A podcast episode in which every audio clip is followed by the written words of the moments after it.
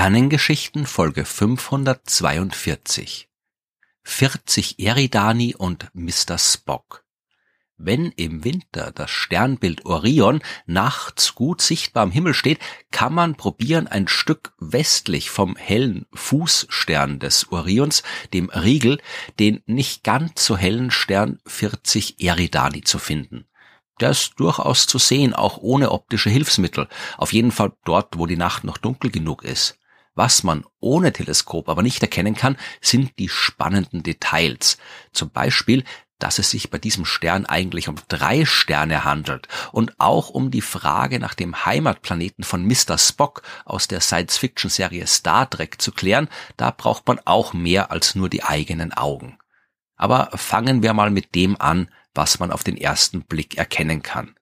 Der Stern 40 Eridani leuchtet orange-gelblich und ist ein Teil des Sternbild Eridanus.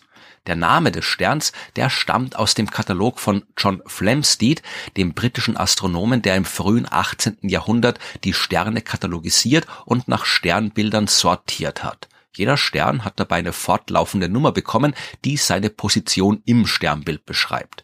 40 Eridani ist der gebräuchlichste Name. Es gibt aber auch noch andere, zum Beispiel Omikron 2 Eridani nach der Bayer-Bezeichnung, wo die Sterne nach Helligkeit in ihrem Sternbild mit griechischen Buchstaben sortiert worden sind. Der traditionelle Name, der stammt wie so oft in der Astronomie aus dem Arabischen und lautet Kait, was so viel heißt wie Eierschale und sich auf den Nachbarstern Beit bezieht, was Ei bedeutet. Im Jahr 2016 hat die Internationale Astronomische Union diesen traditionellen Namen auch als offizielle Bezeichnung von 40 Eridani festgelegt, der jetzt eben auch offiziell Kite heißt. Ich werde aber trotzdem vorerst bei der Bezeichnung 40 Eridani bleiben, damit es nicht zu verwirrend wird. Denn da besteht durchaus Potenzial für Verwirrung, wie wir gleich sehen werden. 1738 hat der britische Astronom William Herschel den Stern beobachtet und festgestellt, dass es sich eigentlich um einen Doppelstern handelt. Und 1851 hat der deutsche Astronom Otto Wilhelm von Struve noch genauer hingesehen und bemerkt, dass auch der von Herschel entdeckte zweite Stern in Wahrheit ein Doppelstern ist. Gehen wir die Himmelskörper also mal der Reihe nach durch. Da ist zuerst 40 Eridani A, der Stern, der immer schon zu sehen war und der offiziell Kite heißt. Seine Masse ist ein bisschen geringer als die der Sonne, er leuchtet aber nur halb so hell. Der Stern ist auch vermutlich ein bisschen älter als die Sonne. So genau weiß man das aber nicht. Man macht aber auf jeden Fall nichts falsch, wenn man sagt, dass die Sonne und 40 Eridani A in etwa gleich alt sind. Die beiden anderen Sterne sind ungefähr 400 astronomische Einheiten weit weg. Das entspricht dem circa zehnfachen Abstand zwischen Sonne und Pluto. Dieses Sternenpaar ist deutlich lichtschwächer und man braucht schon ein vernünftiges Teleskop, wenn man die sehen möchte. 40 Eridani b ist ein weißer Zwerg und 40 Eridani c ein roter Zwerg. Das bedeutet, dass B sein Sternenleben schon hinter sich hat. Als das ganze System entstanden ist, war er vermutlich von allen drei Sternen der mit der größten Masse, weswegen er seinen Brennstoff am schnellsten durch Fusion aufgebraucht hat und dann am Ende, als die Fusion nicht mehr gelaufen ist, zu einem weißen Zwerg kollabiert ist. Der hat in der letzten Phase seines Lebens einen großen Teil seiner äußeren Schichten abgestoßen und jetzt ist nur noch der heiße innere Kern übrig, in dem keine Fusion mehr stattfindet.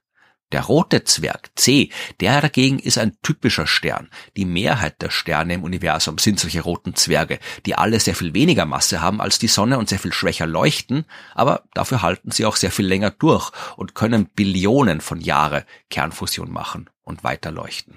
Das, was ich gerade erzählt habe, ist der aktuelle Stand unseres Wissens. Dass es sich bei 40 Eridani B um einen weißen Zwerg handelt, das hat man erst Anfang des 20. Jahrhunderts entdeckt. Genau genommen ist B der erste weiße Zwerg, den wir überhaupt gefunden haben. Wir haben es halt nur damals nicht gemerkt, weswegen heute üblicherweise Sirius B als erster bekannter weißer Zwerg gilt. So oder so, B und C umkreisen einander mit 35 astronomischen Einheiten Abstand, also circa die Distanz zwischen Sonne und Neptun und brauchen für einen Umlauf umeinander ungefähr 252 Jahre. Und Beide zusammen umkreisen 40 Eridani A, was ungefähr 7200 Jahre dauert. So ein komplexes Dreifachsternsystem wie 40 Eridani wäre an sich schon interessant. Es gibt aber zwei Dinge, die alles noch ein bisschen spannender machen. Zum ersten wäre da Star Trek. Als diese Science-Fiction-Serie im Jahr 1966 gestartet ist, war an Bord des Raumschiffs Enterprise auch ein Außerirdischer, nämlich Mr. Spock, der neben Captain Kirk mit dem Rest der Crew durchs All geflogen ist. Spock war ein Vulkanier vom Planeten Vulkan. Wo dieser Planet sich genau befindet, das ist in der Serie und in den Kinofilmen nie genau erklärt worden. 1991 hat aber Gene Roddenberry, der Erfinder von Star Trek, anlässlich des 25-jährigen Jubiläums der Serie gesagt, dass es sich bei Vulkan um den Stern 40 Eridani A handelt. Und später ist in der Serie auch die Entfernung zwischen der Erde und Vulkan mit 16 Lichtjahren angegeben worden, was tatsächlich auch der Entfernung von 40 Eridani A zur Erde entspricht.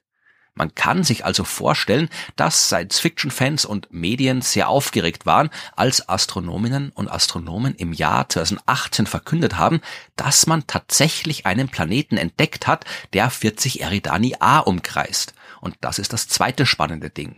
Natürlich ist niemand davon ausgegangen, dass da draußen wirklich ein Planet ist, auf dem außerirdische Leben die spitze Ohren und einen Hang zur Logik haben aber es war schon ein netter Zufall, dass der Stern, der laut Star Trek das Heimatsystem von Mr. Spock ist, tatsächlich auch einen Planeten besitzt. Noch dazu einen Planeten, der sich in der habitablen Zone von 40 Eridani A befindet, also dem Bereich um den Stern herum, wo prinzipiell lebensfreundliche Bedingungen auf einem Planeten herrschen können.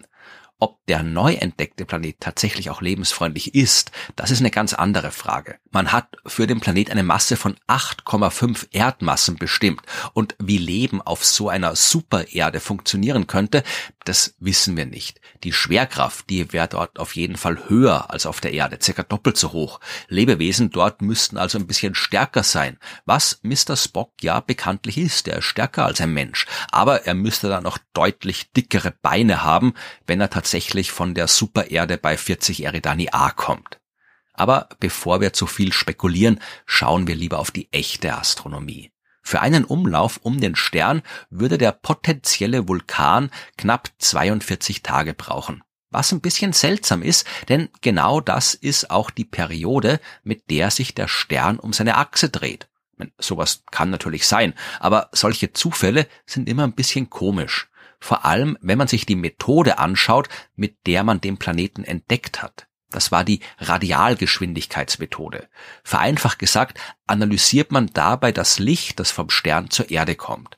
Wenn ein Planet den Stern umkreist, dann wird der Stern dadurch ein bisschen zum Wackeln gebracht. Mal wackelt der Stern ein bisschen in unsere Richtung, mal von uns weg. Und diese Verschiebung, die kann man im Licht des Sterns erkennen und aus der Art und Weise des Wackelns kann man auf die Eigenschaften des Planeten schließen. Ein Planet ist aber nicht das einzige Phänomen, das ein Signal im Licht des Sterns hinterlassen kann. Unsere Sonne zum Beispiel, die hat Sonnenflecken, also Bereiche, wo sehr vereinfacht gesagt, das Gas, aus dem sie besteht, besonders wild von den elektrischen und magnetischen Feldern in ihrem Inneren durcheinander geschüttelt wird. Diese Flecken sind ein bisschen dunkler und kühler als der Rest der Sonnenoberfläche und diese Flecken bewegen sich mit der Rotation der Sonne um ihre Achse. Mal sehen wir die Flecken, mal sehen wir sie nicht und bei anderen Sternen kann es natürlich auch Flecken geben.